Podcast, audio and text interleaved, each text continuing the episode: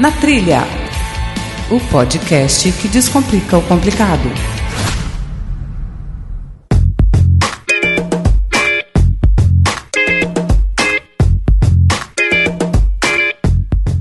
Olá, ouvinte! Bem-vindo a mais um episódio do Na Trilha Extra, um formato adicional de nossa programação. Para você que nos ouve pela primeira vez, meu muito obrigado pelo seu download. O Na Trilha Extra é um programa sem regularidade fixa e usamos esse modelo para lançar um assunto ou tema de maneira mais rápida. Inclusive, faço o convite para que conheça os nossos outros programas e participe também em nossas redes sociais, sugerindo temas para que assim, com seus feedbacks, continue nos ajudando a evoluir o nosso conteúdo. Acesse vcnatrilha.com.br, o nosso e-mail natrilhapc@gmail.com e através das redes sociais no pelo perfil arroba natrilhapc. Esse episódio chega até você pelo apoio do Megafono, uma forma fácil de criar e viabilizar o seu podcast. E Nativa Multimídia, trazendo design para o seu projeto.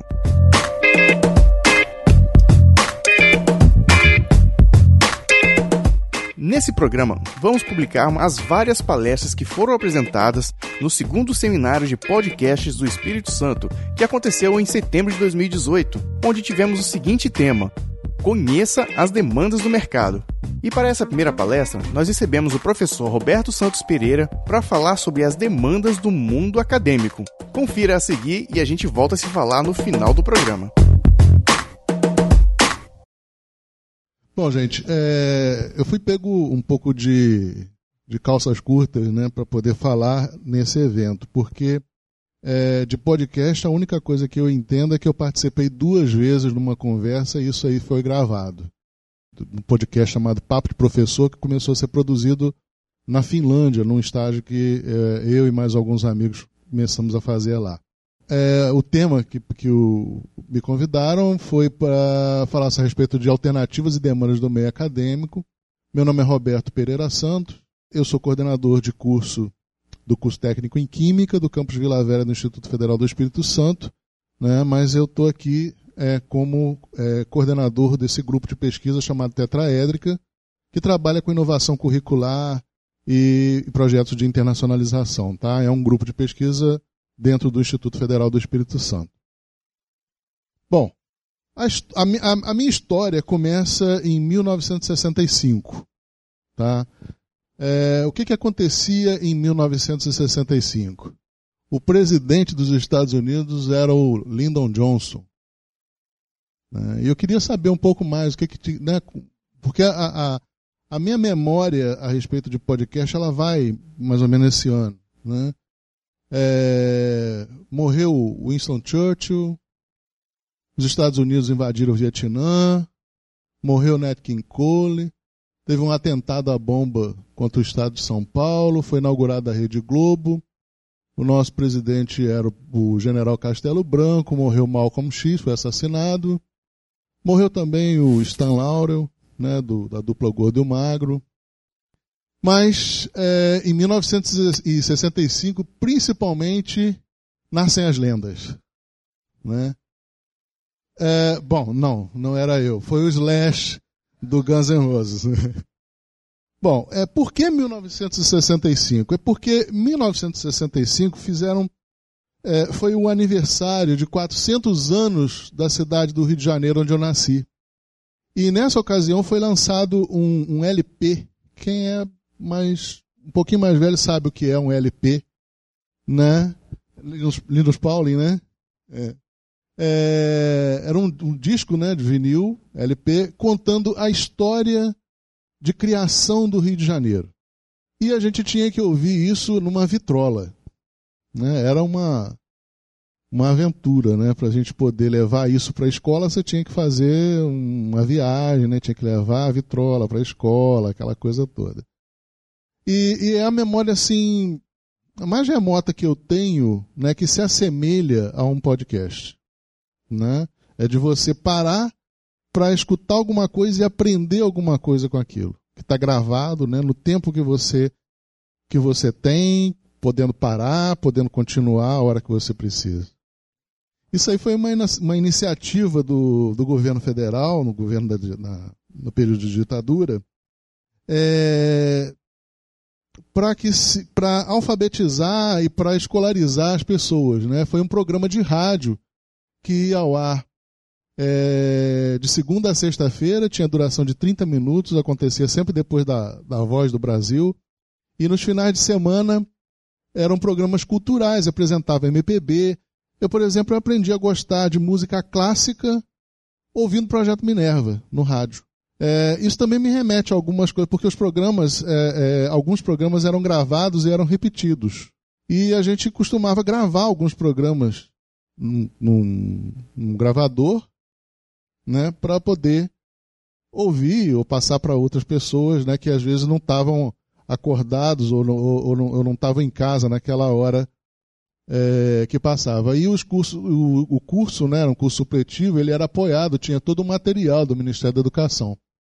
Esse programa ele ficou no ar até 1980, teve muitas críticas a ele e tal, mas era uma iniciativa de educação à distância na década de 70. Eu acho que é importante a gente reconhecer a, a iniciativa e também me, me remete né, é uma memória de alguma coisa, porque o programa, a gente gravava o programa né, e depois escutava. A história de gravação, por exemplo, é, é, eu ouvia histórias né, de pessoas que estavam fazendo faculdade naquela época e as aulas é, eram muito corridas, não dava tempo de anotar, e as pessoas levavam esse equipamento aqui para a sala de aula. Né? Esse equipamento e mais um monte de fita, né? Porque cada fita daquela ali durava às vezes 15, 20, 30 minutos no máximo. Né? Depois, uh, com o tempo, eles já passaram a levar um equipamento menor, mas então as, a, as fitas né, eram substituídas de carretéis né, para cassete. Né, já ficava mais econômico, ficava mais tranquilo de levar aquilo na bolsa. Eu já levava para as aulas um mini gravador, né? Isso aí já na década de 90.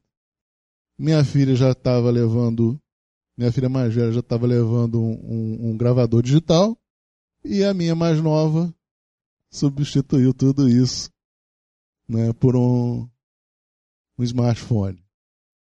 E isso aí são, são, são coisas muito interessantes, né? Que acontecem para você poder proteger a mídia e ter acesso a ela a hora que você, que você quer. É, eu leciono uma disciplina que trabalha com o uso de tecnologia de informação e comunicação na educação.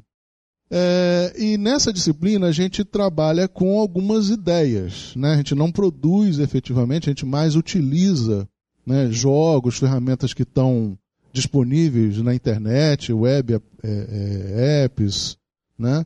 É, ferramentas que estão ligadas ao uso de celular. É, ainda não deu tempo de usar nenhum podcast, né? A ideia é a gente começar a produzir vídeos e, e podcasts nessa disciplina. A, o, o, fundamental que a gente é, observa nela é a preocupação em saber exatamente qual é o público-alvo para que a gente está dirigindo aquilo que a gente está produzindo, o conteúdo que a gente está produzindo. Né? E aí, falando especificamente na educação, a gente tem que ter um cuidado especial com isso, porque é diferente de você produzir um material destinado a, a estudantes de ensino médio, a estudantes de cursos superiores, a estudantes de pós-graduação ou ao staff da tua escola, né? que também é uma possibilidade. Se aquela mídia que você está produzindo ou que você já tem acesso e vai utilizar, ela vai ser utilizada numa situação presencial ou numa situação à distância. Eu posso utilizar isso em sala de aula, posso deixar aquilo para ser levado para casa, né? pode ser utilizado em outra, em outra situação, em outra ocasião, em outro espaço. Com ou sem feedback. Tá? Também é uma preocupação. Tá? É uma coisa que tem que ser planejada. Com ou sem instrumento de apoio. Quer dizer, além da mídia que eu estou produzindo, vai ter alguma coisa documental, vai ter um vídeo, vai ter um, um, um folheto, um papel, um livro, algo assim, né? E falando especificamente é, de podcast, isso aí, é, instrumentos de apoio muitas vezes são necessários, né? Então, com relação ao público-alvo, a gente tem é, principalmente dois públicos-alvos. O staff da escola, que aí são os professores, os, os técnicos administrativos da escola, é, ou os estudantes. São gestores, são gerentes, são coordenadores, são designers instrucionais.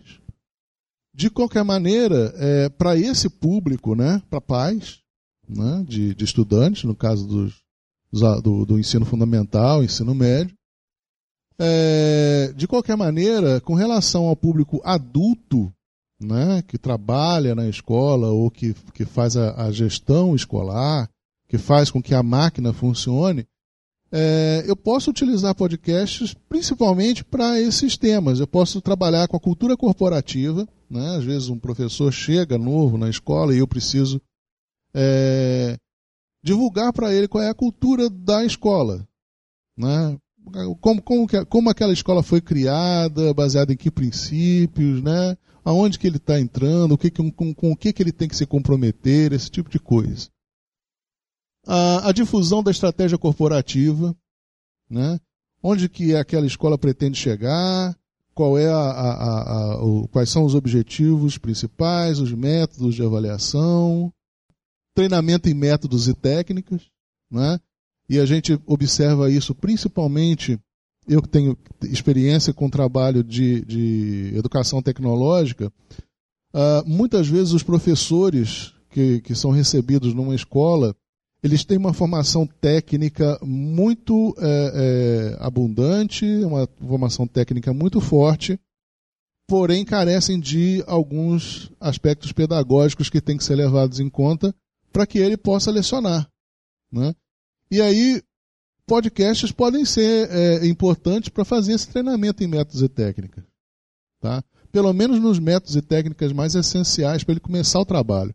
Obviamente, isso não, não, não, não, não prescinde de uma, é, de uma capacitação, de uma qualificação mais séria, mais, é, é que leve mais tempo, mas é, isso aí pode servir como uma, uma, um material de apoio é, muito importante. A gente, inclusive, já produziu é, lá na Finlândia, né, o, o Damione ele produziu é, algum material com esse intuito é, falar a respeito das, das rotinas institucionais, né? compartilhar experiências entre professores, né? usando aquela, aquela, é, é, aquela dinâmica né? de mesa de bar. É mesa de bar, né? Mesa de bar, né? É, uma delas você pode utilizar aquela, aquele estilo né? de, de mesa de bar para compartilhar experiências. Promover revisão de conteúdos, normalizar práticas e procedimentos, ou seja, a gente tem uma possibilidade de uso de podcast no meio acadêmico, isso aí só falando para gestores, tá? gestores, professores, técnicos administrativos, público é, que faz a máquina girar, faz a máquina funcionar. Falando agora com foco é, no público, nos estudantes, né? público estudantil. É, uma coisa que parece óbvia é o ensino de língua estrangeira. Né? É, principalmente na, na, habilidade de listening, né, é, ouvir, né, quanto mais você ouve, melhor a, a sua capacidade de entender uma, uma língua estrangeira numa conversa, né. É, eu mesmo, antes de viajar para o exterior, eu pratiquei muito. Meu inglês é péssimo. Eu fui, é, é, eu tive que me habituar a ouvir o inglês é, ouvindo podcast né, programas de rádio, né, o estilo programa de rádio, tipo entrevista ou algumas é, é coisas do programa canadense, né, e eu ouvi, eu ouvi, eu ouvi, eu ouvi até melhorar o ouvido. Tá? É uma questão de, de prática. E junto com isso você acaba aprendendo outras coisas né, que estão associadas também ao, ao conteúdo que é trabalhado naquela língua estrangeira. Né? Existe uma, uma uh, uma vertente, uma modalidade né, de ensino de língua estrangeira e conteúdo técnico hoje que se chama CLIO. Alguém já ouviu falar? Tá? O CLIO é um, um uma, dinâmica de aprendizagem de conteúdo e língua estrangeira, simultaneamente. Tá? Então, podcasts também podem ser usados. Agora, é, obviamente, a gente associa muito essa, essa forma de narrativa né, é, a, ao ensino de ciências humanas, filosofia, né, história, sociologia, né, que você pode promover discussões, você pode é, falar, né, explicar conceitos, economia também, literatura brasileira, língua portuguesa, por que não, geografia. Agora, menos óbvio é a gente pensar em podcast para ensino de física. É? Será que é possível podcast para ensino de física? De química? De matemática? Na verdade, é possível, desde que você é, coloque material de apoio, obviamente, porque é, são ciências que têm uma simbologia própria, né? então ela, ela, ela não é uma transmissão exclusivamente oral. Né? Você tem que desenvolver uma capacidade de raciocínio e aí entram os símbolos né, nas formulações todas, mas principalmente na elaboração de conceitos, né, em estabelecer sequência de eventos, desenvolver capacidade crítica, estabelecer comparação entre grandezas, contextualizar aquilo.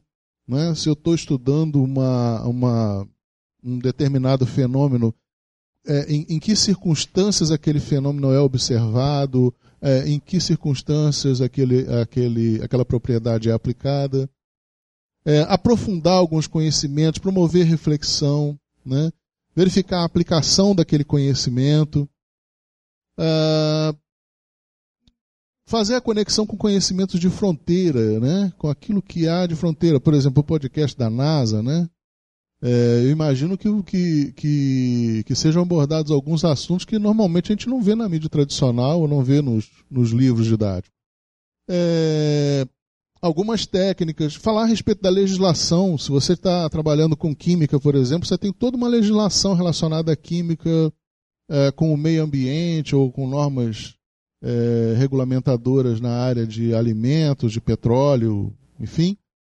É, promover interdisciplinaridade, estabelecer conexões entre diversas disciplinas, coisa que a gente às vezes não consegue fazer isso numa aula, numa situação convencional, às vezes numa situação informal a gente consegue fazer isso muito bem.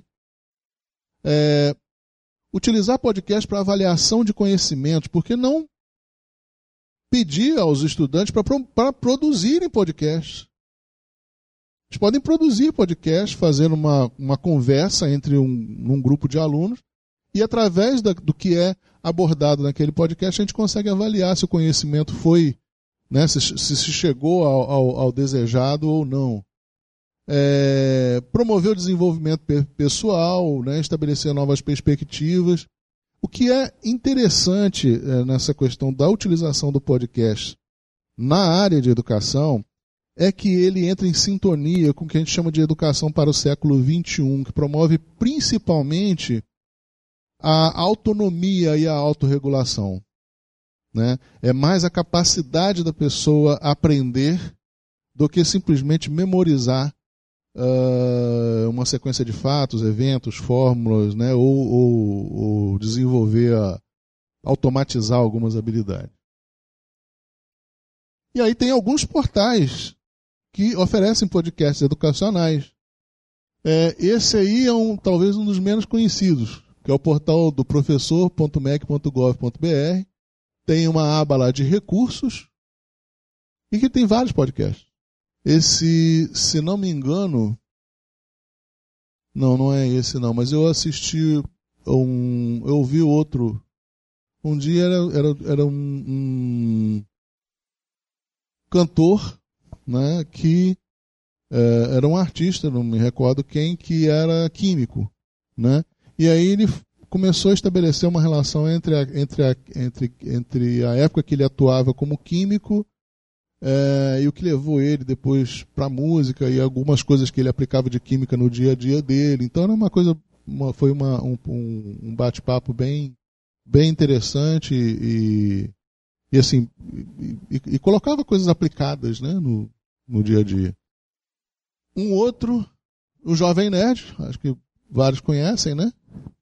Fala a respeito de cultura nerd em geral, mas também tem conteúdo educacional ali. Eu gosto mais da parte do Senhor dos Anéis. A Garota Sem Fio é um, um, um podcast sobre tecnologia móvel, né? É, então é, é, muito interessante para a área de cultura geral, área de economia, sociologia, né, ciências sociais. É, também pode ser abordado. Essa tem bastante conteúdo né, de ciências né, que pode ser uh, pode ser utilizado isso com propriedade em aulas ou pode ser né, remetido para ouvir depois de uma outra situação, né, casa como e o papo de educador que foi o, o começou como papo de professor lá na Finlândia agora virou papo de educador que é do da Mione, que é do Instituto Federal de São Paulo. É, e ele aproveita, e ele, ele faz uso do podcast para difundir é, bastante essa cultura de educação para o século XXI. Então ele aborda vários assuntos como avaliação, como planejamento. É, um dos, dos, últimos podcasts dele a respeito de Libras. Né? Então é um, um conteúdo é, bastante interessante. Bom, eu não sei se consegui vencer o tema né, e, e, e, cumprir a proposta que a gente tinha, que era de trazer as perspectivas disso para o meio acadêmico. Tá? Queria agradecer a vocês pelo convite, fica ali, caso alguém tenha interesse em entrar em contato, conversar a respeito do assunto, a gente tem ali nosso e-mail. Tá? E ficam meus agradecimentos aí à, à organização e aos apoiadores do evento.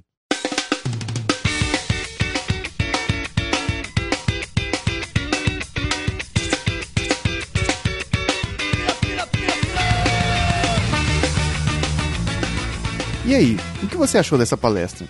Teve alguma ideia para criar o seu podcast ou até mesmo para implantar no podcast que você já tem hoje?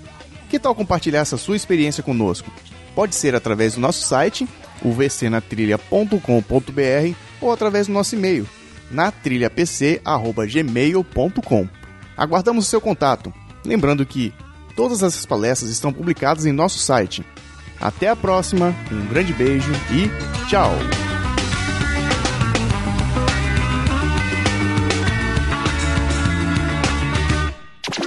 Faça desse podcast a sua aventura.